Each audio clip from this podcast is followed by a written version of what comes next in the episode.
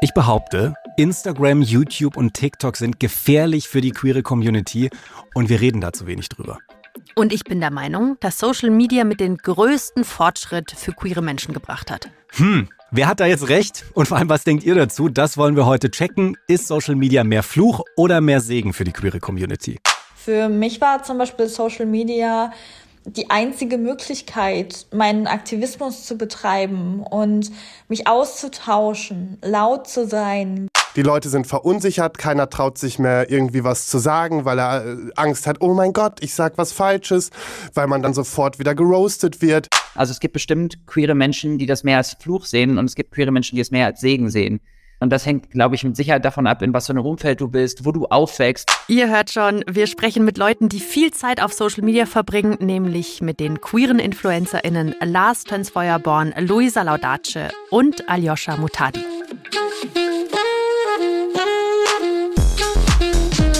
Willkommen im Club. Der queere Podcast von Puls. Mit Kathi Röb und Julian Wenzel. Hallo zusammen zu einer neuen Folge. Willkommen im Club. Ich mache mal eine Ankündigung. Wenn ihr so in gut 30 Minuten mit dieser Folge durch seid, dann werdet ihr anders über euer Social Media Verhalten nachdenken. Bin ich mir sicher. Ja, ja, da zeigt er schon Finger. mit seinem Finger. Krasse Ansage. Und erstmal willkommen auch in der neunten Staffel. Wir sind wieder zurück und wer uns noch nicht kennt, hallo, wir sind Julian und Kati von Willkommen im Club und wir entdecken mit euch zusammen die queere Community. Und wenn ihr auf diese Reise mitgehen wollt, dann guckt doch auch einfach in der ARD Audiothek. Da sind alle unsere Folgen hinterlegt. Könnt ihr aufholen. Ich finde es eine krasse Sache, dass wir inzwischen in der neunten Staffel angekommen sind. äh, aber lasst uns über was anderes Krasses reden, und zwar wie viel Zeit wir alle auf Social Media verbringen. Was sagt denn deine Bildschirmzeit auf dem Handy? Eigentlich checke ich da nicht so nach, aber für die Folge habe ich mal geguckt. Auf Instagram war ich letzte Woche so um die zwei Stunden unterwegs. Sorry, aber das ist ja nix. Zwei Stunden meines Lebens. Pro also, Woche. Ja, äh, sorry, jetzt schäme ich mich. Ich habe letzte Woche also acht, neun Stunden auf Social Media verbracht. Ja? Ja, ja, klar. Das kommt mir schon wahnsinnig viel vor. Nein, okay. Damit liegen wir sogar beide noch deutlich unterm Durchschnitt. Also ihr könnt ja gerne mal selber bei euch auf dem Handy schauen, wie viel Zeit ihr so auf Social Media verbringt. Aber eine fette weltweite Studie von letzten Jahr hat gezeigt, so 16 bis 24-Jährige, die verbringen im Durchschnitt so drei Stunden auf Social Media. Aber am Tag. Ja. Okay. okay. Und ich, ich denke schon, dass es übertrieben ist. Alles klar. Krass, wie es der so lange aushaltet. Aber das wollen wir heute auch rausfinden. Wie gut ist es denn tatsächlich, gerade für queere Menschen, so viel Zeit auf Social Media zu verbringen? Ich bin ja der Meinung, dass Social Media für queere Menschen eigentlich echt ein absoluter Gewinn ist auch wenn ich jetzt gar nicht so viel Zeit darauf verbringe, scheinbar. Hau mal raus. Aber wenn ich zum Beispiel denke an Leute, die bis jetzt noch wenig Erfahrung haben in der queeren Community, dann hast du vielleicht auch gar keinen Bock, jetzt auf eine fette Party zu gehen oder bist generell nicht so der Mensch, der die große Crowd sucht, dann kannst du dich auf Social Media schon mal vernetzen, du lernst Leute kennen. Gleichzeitig kannst du dich mal durchklicken und erstmal gucken, okay, was gibt's da eigentlich für Labels und so? Und wenn ich an mich denke, dann kommt mindestens, keine Ahnung, ich würde mal sagen, 50 Prozent meines Wissens wahrscheinlich über Social Media, auch zur queeren Community. Also so kleine Erklärvideos und so gucke ich mir wahnsinnig gerne an. Da habe ich mega viel von mitgenommen. Also es tut so gut, diese ganzen vielen queeren Accounts zu sehen, oder? Das haben auch mehrere Studien gezeigt, dass queere Jugendliche mental gesünder sind, wenn sie sich mit anderen Queerios vernetzen und austauschen. Das ist total wichtig. Und genau dafür ist Social Media ja da. Das kannst du ja genau dort machen. Bevor ihr jetzt aber denkt, ha, mega. Julian und Kathi haben gesagt, hier ab sofort acht Stunden jeden Tag auf TikTok. Ist super für meine mentale Gesundheit. Nee, nee. Das hat auch noch einen Haken, die Sache reden wir später noch drüber. Merkt euch das. Ja, jetzt bleiben wir aber erstmal bei dem Guten, weil nochmal so zurück zu dem Thema, auf Social Media ist die queere Community einfach sichtbar. Also wenn du vor 40 Jahren zum Beispiel sagen konntest, trans, keine Ahnung, ich habe noch nie einen Transmenschen in meinem Umfeld gehabt, dann kannst du das heute nicht mehr sagen, weil du kannst dich informieren, die Informationen sind überall, vor allem eben auf Social Media und wenn du zum Beispiel sagst, hey, wo findet ein Christopher Street Day statt? Wie sieht sowas überhaupt aus? Auch das, ne? Also all diese Informationen findest du einfach da. Ja, erstmal nicht schlecht. Das klingt ja jetzt erstmal so, als wäre Social Media für mich als queeren Menschen das absolute Highlight. Ich streue jetzt aber mal so ein bisschen Salz hier in diese süße Suppe bisher. Schmeckt immer besser mit ein bisschen Salz. ja. Auch Süßspeisen. Ja, ja, so mega das alles ist. Ich finde die Darstellung vor allem queerer Personen und Themen auf Social Media schon auch problematisch. Mhm. Und ich bin damit nicht allein, das weiß ich, weil ihr schreibt uns das auch immer wieder. Ihr fühlt euch zum Beispiel von den ganzen queeren Stars auf Social Media nicht so richtig repräsentiert. Und Lars Töns Feuerborn, der sieht das auch kritisch. Lars, den kennt er vielleicht aus der ersten Staffel Prince Charming, der Queeren Dating Show, oder auch von seinem Podcast Schwanz und Ehrlich. Und der findet es immer häufiger problematisch, wie Queerios so Aktivismus auf Insta, TikTok und Co. betreiben. Ich zeichne jetzt mal so ein richtig überdrehtes Bild von queeren CreatorInnen auf Social Media. Und da käme dann so eine Person raus, die in jedem Posting, finde ich, betont, wie stolz sie aufs eigene Queersein ist. Die Person würde auf jeden Fall sehr, sehr viel nackte Haut und oft sexy Bilder posten. Und sobald ich irgendwas Kritisches auf ihrem Profil poste, also nicht 100% ihrer Meinung bin, dann würde sie mich sofort öffentlich outcallen, weil wenn ich ja was gegen die Person habe, dann bin ich ja quasi auch schon queerfeindlich. So. Du lachst schon, das ist natürlich überzeichnet, aber findest du, da ist was dran? Es ist nicht mal überzeichnet, das ist so die tägliche Realität. Also das ist so, wo ich mir denke, ey Leute, ganz ehrlich, wir haben echt einen Haufen Probleme und es wird sich teilweise mit Sachen auseinandergesetzt, das fühle ich halt nicht mehr, ne? Also ich will mich davon gar nicht freisprechen. Ich habe auch schon Leute irgendwie vorangetrieben und, und, und habe da irgendwie Leute verurteilt, auch öffentlich aber man lernt ja auch, ne? Aber jetzt, jetzt hau mal konkret raus, was nervt dich so am meisten an der queeren Community auf Social Media? Wie lange haben wir gleich nochmal Zeit? 30 Sekunden, bitte. Nee, also extrem nerven tut mich einfach momentan dieses, dass wir, wir, wir fordern ja nur noch, ne? Also wir, wir, wir sind nur noch am Fordern, dies muss sich ändern und das muss sich ändern. Ach ja, und jetzt haben wir gerade das erreicht, dann lass uns doch direkt nochmal da die Kiste öffnen und so. Und dieses, also erstmal haben wir verlernt, auch mal ein bisschen dankbar zu sein, ja? Es ist nicht selbstverständlich. Wir leben in einem Land, wo wir sehr privilegiert leben und selbst hier, ja, ich weiß, passieren echt noch schlimme Dinge und es sollte niemals passieren. Aber wenn wir uns jetzt mal andere Länder angucken, da geht's noch mal ganz anders zu. Und ich finde, wir werden immer extremer, immer extremer. Und das, was wir uns in den letzten Jahren extrem gut aufgebaut haben, das werden wir uns in den nächsten Jahren zerstören, wenn wir so weitermachen, weil die Leute bekommen Angst. Die Leute sind verunsichert, keiner traut sich mehr irgendwie was zu sagen, weil er äh, Angst hat, oh mein Gott, ich sag was Falsches, weil man dann sofort wieder geroastet wird. Ich sag mal so, wir sind einfach zu aggressiv im Aktivismus geworden und deswegen kann ich mich zum aktuellen Zeitpunkt auch nicht mehr aktivistisch engagieren, muss ich ganz ehrlich sagen. Und eben halt gerade auf Social Media, was da abgeht. Gibt es da so Postings oder Themen, die du vielleicht früher auch selber gepostet hast, die du jetzt aber nicht mehr posten würdest? Vor allen Dingen in den Stories, wenn dann irgendwie wieder gegen irgendeine Person der Shitstorm losging und man angefangen hat und das auch nochmal in seine Story gepackt hat und letztendlich, wenn man das mal so recht überlegt, eigentlich hat man der Person nur noch mehr Reichweite gegeben, weil man hat die Person wieder verlinkt, man hat darauf eingehackt und dadurch ist aber die Person für Leute wieder interessanter, also folgen dieser Person natürlich dann auch noch mehr und letztendlich durch dieses auf eine Person einhacken zu einer Riesengruppe zeigt ja auch, wie tolerant wir am Ende dann selber sind. Ne? Also wie können wir die ganze Zeit von, von Gleichberechtigung, von Toleranz, von, ich sag mal, Akzeptanz reden, wenn wir die Meister darin sind, Menschen zu zerstören, ja, also vor allen Dingen ja auch innerhalb der Community sind wir halt ganz groß darin, so intolerant zu sein, wo ich einfach, also man merkt, ne, da geht direkt ja. auch bei mir so ein bisschen der Puls wieder hoch, weil es kotzt mich einfach nur noch an und ich kann diese ganze gequälte Scheiße nicht mehr hören. Tut mir leid, dass ich das so ausdrücken muss. Ja, spannender Punkt. Also ihm ist so der Aktivismus zu aggressiv. Mhm. Und äh, da bin ich so ein bisschen bei ihm. Also was dieses Outcallen angeht in unserer Community. Ich finde, das fühlt sich manchmal ein bisschen an wie so auf dem Schulhof stehen und mit dem Finger zeigen auf jemanden, der eh schon da liegt oder so. Ja, der natürlich auch, und das darf man natürlich nie vergessen und unter den Tisch kehren, vielleicht Kacke gebaut hat. Aber trotzdem ist es so ein sehr, sehr schnelles Guck mal, guck mal, was die da getan hat. Mhm. Finde ich schwierig. Aber so eine Sache, dass äh, AktivistInnen laut sind, gerade auch Leute, die nicht in der schwulen Community sind, das kann ich sehr wohl verstehen, einfach weil es da an Sichtbarkeit fehlt. Aber wo ich immer ein bisschen Probleme mit habe, ist, wenn es dann in dieser Wut oder in diesem Rage bleibt. Also ich höre da immer ganz viel Beschwerde, aber so wenige Lösungsansätze. Die würde ich mir irgendwie noch wünschen. Ich weiß, dass es auch nicht immer möglich ist. Das wäre so für mich so ein Samenpflanzen dann auch, damit es irgendwie cool weitergehen kann. Also nicht nur anklagen, sondern halt auch was Konstruktives dazu beitragen. Ja. Lars geht es ja auch darum, dass die Art, wie auf Social Media über queere Themen diskutiert wird, immer unversöhnlicher wird und dass das halt Leute für den Kopf stößt. Und das verstehe ich sehr, sehr gut, weil das finde ich ist auch nicht gut für unsere Gesellschaft, wie wir so queere Forderungen allgemein diskutieren. Kleiner Reminder, es gibt auch Leute, die sich nicht den ganzen Tag mit queeren Themen auseinandersetzen. Also die vielleicht mal einen Kommentar posten, in dem sie nicht die perfekten Begriffe verwenden. Und dann werden sie aber dafür auf Social Media zum Beispiel geroastet. Ich finde aber, solange da jetzt keine Absicht dahinter steht, das ist für mich der wichtige Punkt.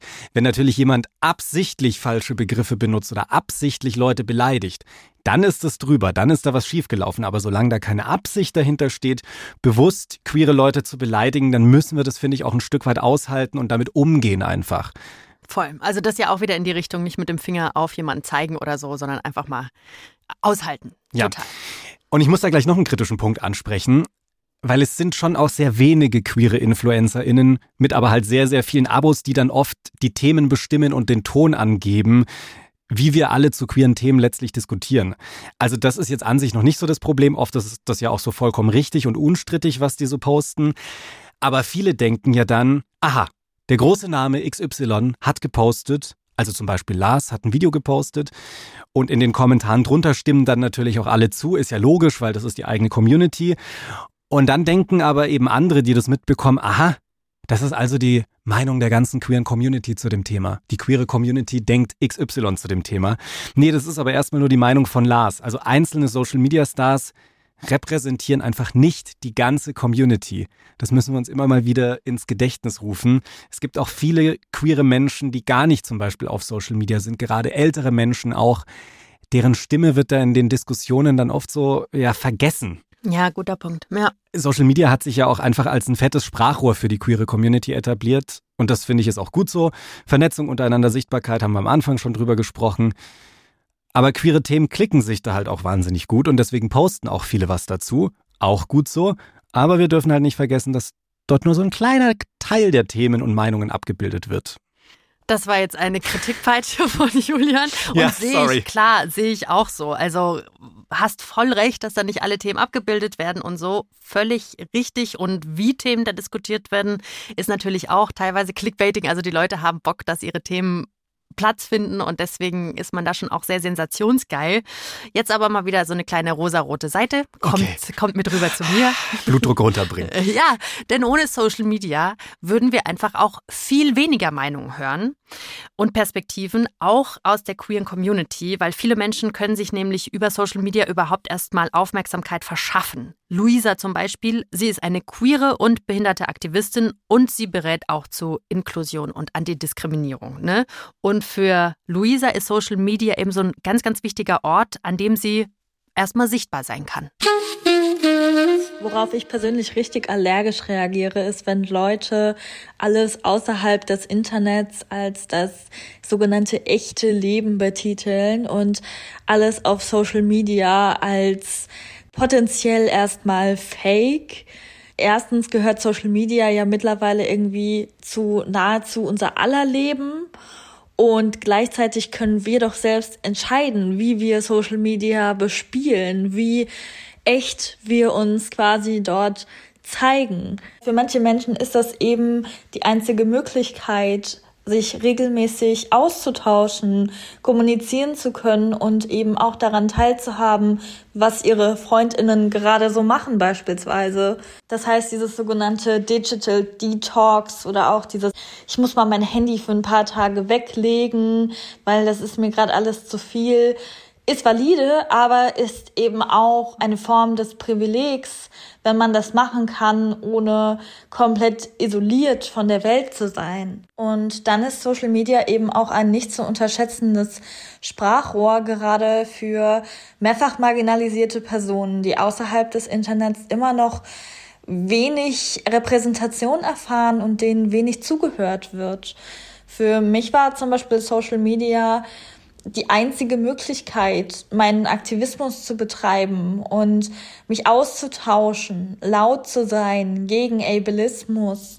Ohne Social Media hätte ich mich nie mit so vielen behinderten Menschen vernetzen können und wüsste vielleicht bis heute nicht, dass meine Probleme gar nicht so individuell sind, wie ich immer dachte, sondern dass sie letzten Endes auf diskriminierenden Strukturen fußen.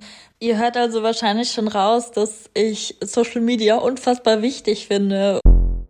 Das finde ich einen sehr spannenden Punkt dass für manche Leute Social Media quasi der Anschluss an die Gesellschaft ist.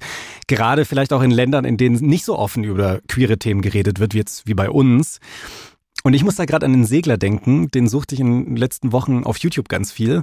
Und der hat gesagt, so, der liebt sein Handy, weil er hat auf seinem Boot keinerlei Freunde, kann keinerlei Kontakt halten, das ist nur seine Family und alle Kontakte laufen quasi über sein Handy, also über Social Media. Er braucht es zum Überleben, sagt er. Und ich glaube, viele queere Menschen können das sehr, sehr gut nachvollziehen, weil die sich zu Hause vielleicht auch wie auf so einem einsamen Segelboot irgendwie auf einem, auf einem Meer vorkommen. Sehr schönes Bild. Hoffentlich fällt es ihm nicht rein oder euch. Aber ich halte jetzt mal fest, also bisher auf der negativen Seite von Social Media, represent durch Julian Wenzel. Ja. Die Community wird ganz oft sehr einseitig dargestellt, kann man sagen. Und der Aktivismus ist da auch manchmal so ein bisschen aggressiv oder so voll auf die Zwölf.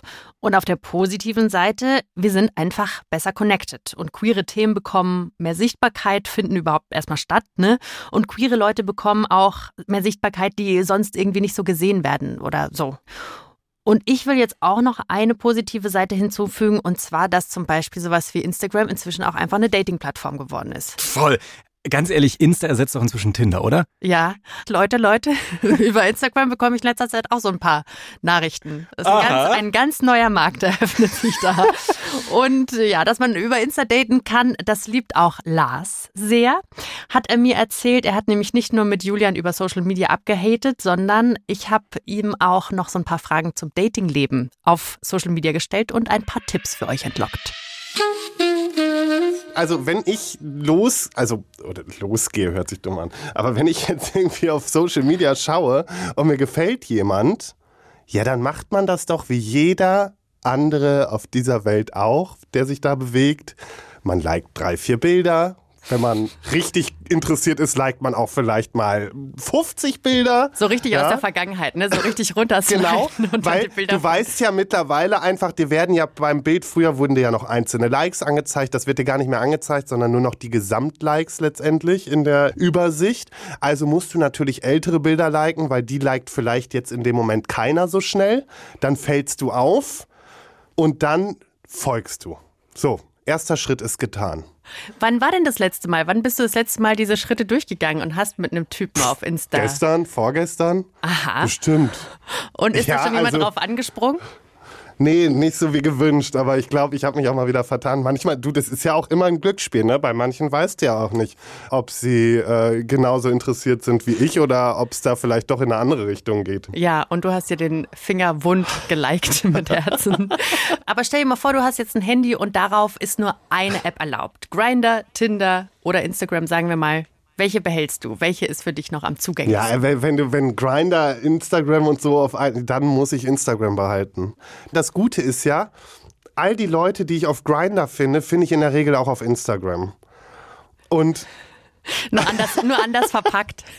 Ja, die sind dann halt mal angezogen zur Aus, äh, Ausnahme, weißt du?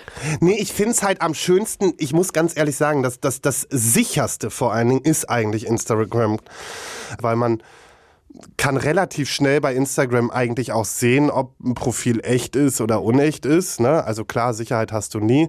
Aber du kannst eine Person viel besser abchecken. Oftmals gibt es Videos, dann gibt es Gesprochenes.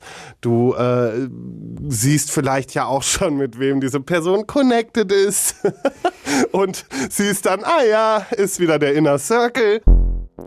Ich fühle das so sehr mit diesem Inner Circle.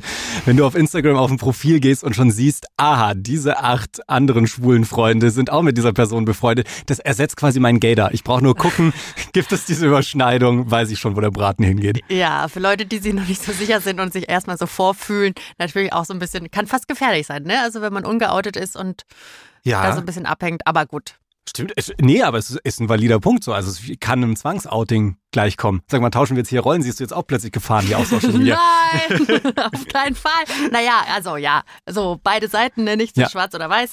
Aber Vorsicht ist eben trotzdem geboten, weil ja, wir eben auch respektieren müssen, dass nicht alle Leute geoutet sind. Das Thema hatten wir auch schon öfter. Ne? Es ist zwar natürlich eine schöne Sache, wenn man geoutet leben kann, aber es ist einfach nicht für alle so cool. Also es ist immer wichtig, Leute, gerade auch wenn ihr jemanden verlinkt auf euren Bildern oder so, generell gilt jetzt nicht nur für die Query Community, aber einfach nochmal nachfragen, ob das auch cool ist für die Person.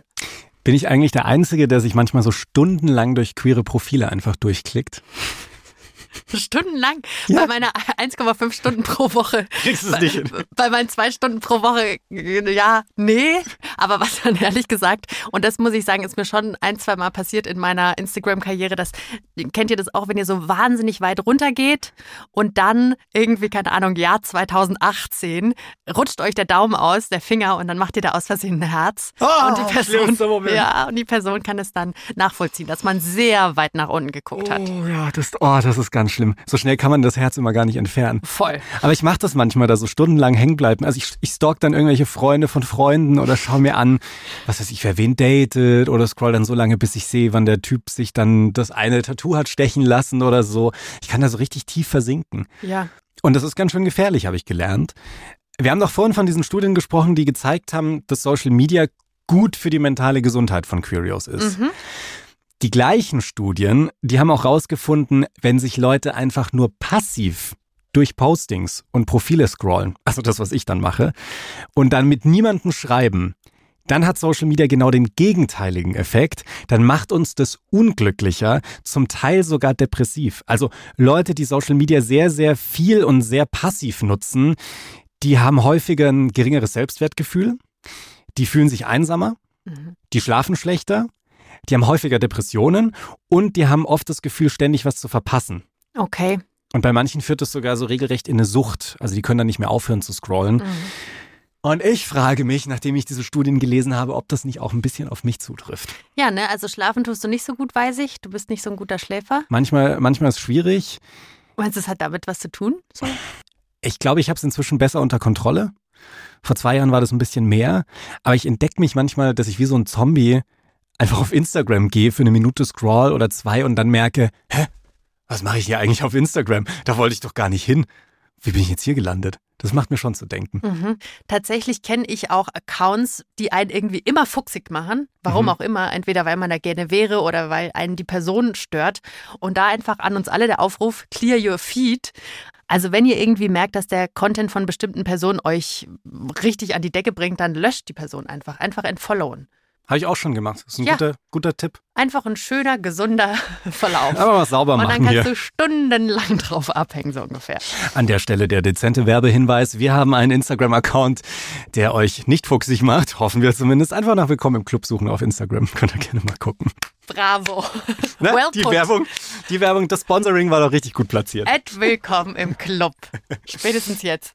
Aber jetzt mal im Ernst ich weiß natürlich auch, dass neben tollem Essen und tollen Reiseorten auf Instagram mega Körper unterwegs sind, die zum Teil mit Filtern belegt sind und so, also so ein komplett verzerrtes Körperbild repräsentiert ist, auch auf queeren Accounts.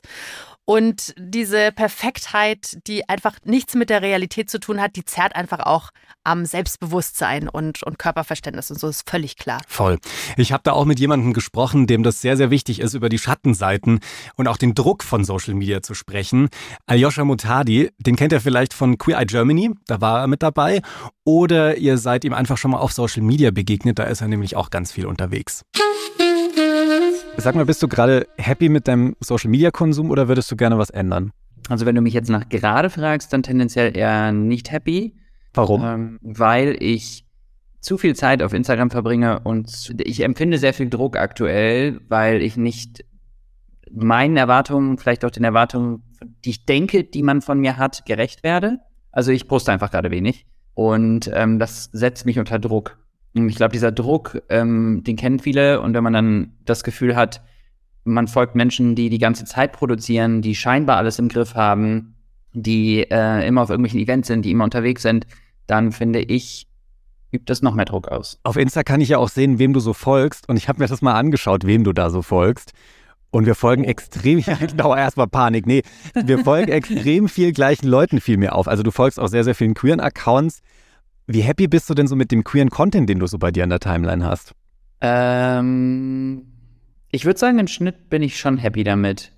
Was feierst du denn an den Accounts? Die fassen die Sachen, also entweder ich bekomme Sachen nicht mit, die passieren, und ich bekomme sie dann dadurch mit, oder sie fassen die Sachen halt wahnsinnig gut zusammen, wie zum Beispiel Matt, Matt Bern, Bern, Bernstein, Bernstein. Ich weiß nicht, wie man das ausspricht, to be honest.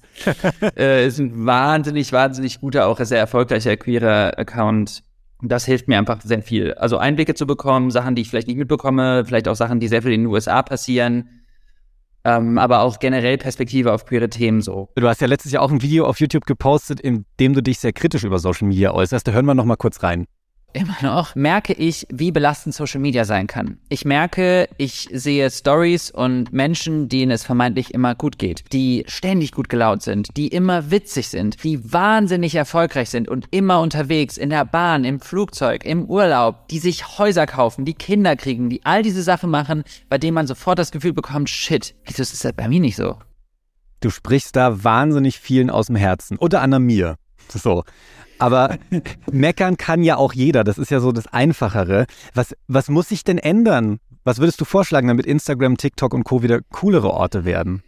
Mehr Realität auf Instagram, denke ich. Zum einen, also ich möchte jetzt nicht allen Content CreatorInnen da draußen zum Vorwurf machen, dass sie ihren Content ändern sollen. Ich wünsche mir auf jeden Fall zum einen, aber trotzdem auch mehr Realität, dass mehr Menschen darüber sprechen, dass sie auch mal Struggle haben, dass sie mal Scheißtage haben, dass nicht alles immer so leicht und so glänzend ist, wie es aussieht und ähm, ich glaube aber auch, dass die Plattform an sich es einem natürlich schwer macht. Ne? Also dieser, dieser Druck, von dem ich am Anfang gesprochen habe, also Performance, Zahlen, Followerschaft, wie viele Leute folgen mir, ähm, dieses ständige Abliefern müssen, der Druck, der erzeugt wird durch Managements, aber auch durch KooperationspartnerInnen und so, die dann immer sagen, ja, wie sind denn die Zahlen? Das ist ja für die meisten Menschen, inklusive mir, die einzige Einnahmequelle. So, das heißt, der Druck, dass man ständig was posten muss, eine Teilschuld liegt ja auch in dem System und an der Plattform an sich. Ja, ja, es ist schon aber interessant, dass du jetzt schon zweimal diesen Druck eben angesprochen hast, den solche Plattformen ja. auch ausüben. Du postest jetzt aber nicht nur queeren Content, sondern ja auch zum Beispiel sehr viel über vegane Ernährung. Wann bekommst du da mehr Hasskommentare ab, bei queeren oder bei veganem Content? Gute Frage. Ich würde sagen 50-50. Also am Anfang war es die, also das war ganz spannend, als ich um, als ich quasi angefangen habe, mich mehr oder weniger selbstständig zu machen von meinem alten Kanal, äh, wo wir noch zu zweit waren, zu dem, wo ich jetzt alleine bin, ähm, war es auf jeden Fall mehr der Queer-Content, weil Leute mich kannten als der Veganer, so. Mhm. Und als ich dann angefangen habe zu merken, das ist aber ein Teil meiner, meiner Identität und das ist einfach mir wahnsinnig wichtig und ich möchte da mehr drüber sprechen und Bewusstsein schaffen, waren die Leute genervt, die mich aus dem veganen Spektrum kannten und irgendwann waren dann auch die Leute, die dazu kamen, die queer waren, genervt von, von den veganen Themen. Und es kommen natürlich auch immer irgendwelche Leute und Trolls rüber, die einen dann anmotzen für egal was. Also ich wurde als, schon als vegane Schwucht oder so bezeichnet, was belastend unkreativ ist. Aber ich bekomme relativ wenig Hass. Das ist ja erstmal sehr, sehr gut. Wenn du Hasskommentare bekommst, beschäftigen die dich dann sehr? Ich finde, es hängt auch vor allem davon ab, wie es einem gerade geht. Jeder Tag ist ja anders man, man weiß nie, was bei Menschen gerade abgeht und deswegen sind Kommentare auch potenziell so gefährlich. Weil es gibt natürlich Situationen, in denen das komplett an mir abprallt, wenn irgendein Typ mir einfach nur schreibt, hey, du, äh, du bist eine vegane Schwuchtel. Äh, das an dem Tag, als ich es gelesen habe, habe ich darüber geschmunzelt, habe eine Story darüber gemacht, dass ich das äh, belastend und kreativ finde und dass es sogar in meiner Insta-Bio basic steht. Aber es gibt auch Tage, an denen ich vielleicht irgendwie merke, dass es mir nicht so gut geht. Ich habe irgendwelche belastenden Sachen erlebt oder erfahren, mir ist privat irgendwas passiert was ich jetzt vielleicht nicht unbedingt mit der Öffentlichkeit geteilt habe. Und dann kann sowas einen echt schon treffen. Ja, Druck kommt wirklich sehr oft vor. Und ich meine, müssen wir uns nichts vormachen, Social Media ist auch einfach ein Markt. Da kriegen Leute Geld dafür, für die Leute, die ihnen folgen und Produkte werden verkauft und so. Das ist, Followerschaften sind zum Teil wie eine Währung. Ne? Mhm. Ich will nochmal auf dieses Thema Hasskommentare eingehen, weil das ist wirklich ein sehr, sehr großes und deutliches Problem.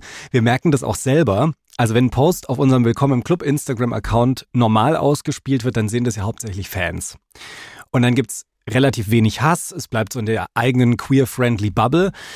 Sobald aber ein Posting von uns viral geht, dann verlässt ja das so die Bubble unserer Fans und dann geht meistens auch die Zahl der Hasskommentare in die Höhe wird auch dann oft richtig, richtig hässlich, also persönliche Beleidigungen und so auch uns gegenüber.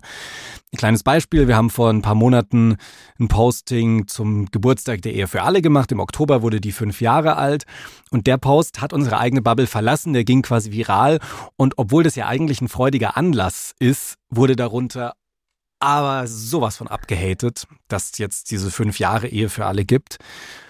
Und wir als Willkommen im Clubteam können damit professionell umgehen. Wir haben da die Möglichkeit, uns zum Beispiel im BR Hilfe zu holen. Aber wenn Leute auf ihren privaten Accounts queerfeindlich beleidigt werden, dann geht das ja auch auf die Psyche. Eine deutsche Studie von 2018, die hat eine sehr erschreckende Zahl, wie ich finde, herausgefunden. Knapp die Hälfte der trans- und genderdiversen Jugendlichen wurden online schon mal beleidigt, beschimpft oder lächerlich gemacht. Und wir alle wissen, ein irgendwie böser, beschissener Kommentar, der kann halt alles Schöne kaputt machen, was davor war. Das frage ich dich super selten, aber ähm, liest du dir manchmal so Hate-Kommentare zweimal durch, die bei unserem Account kommen?